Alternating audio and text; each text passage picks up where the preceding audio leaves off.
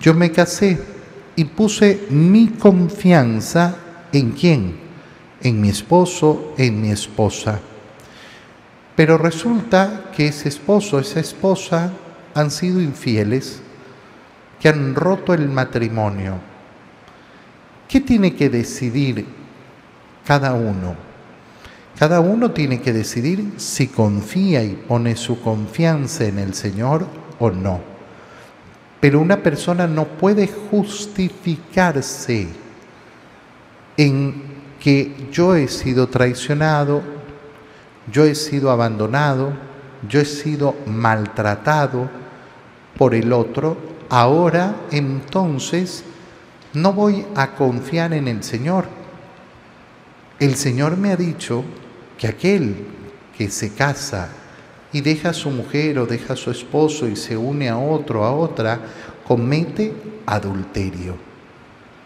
Entonces yo no me puedo justificar en la infidelidad, en el maltrato del otro para cometer adulterio.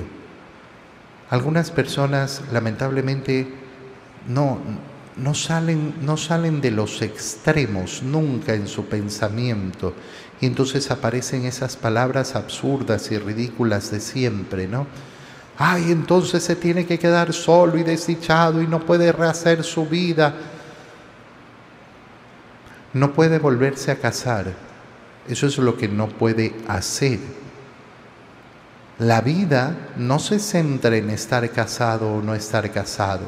La realización del corazón no se centra en estar casado o no estar casado.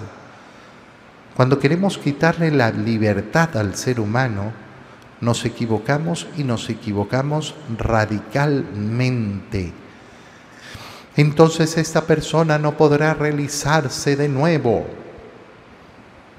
¿Solo existe la realización teniendo a otra persona al lado? No, no existe solo eso. Y el Señor nos dice, cuidado. No, pero es que yo confié en mi esposo, yo confié en mi esposa y me fueron infieles. La confianza en Dios, la confianza última, plena y total en Dios.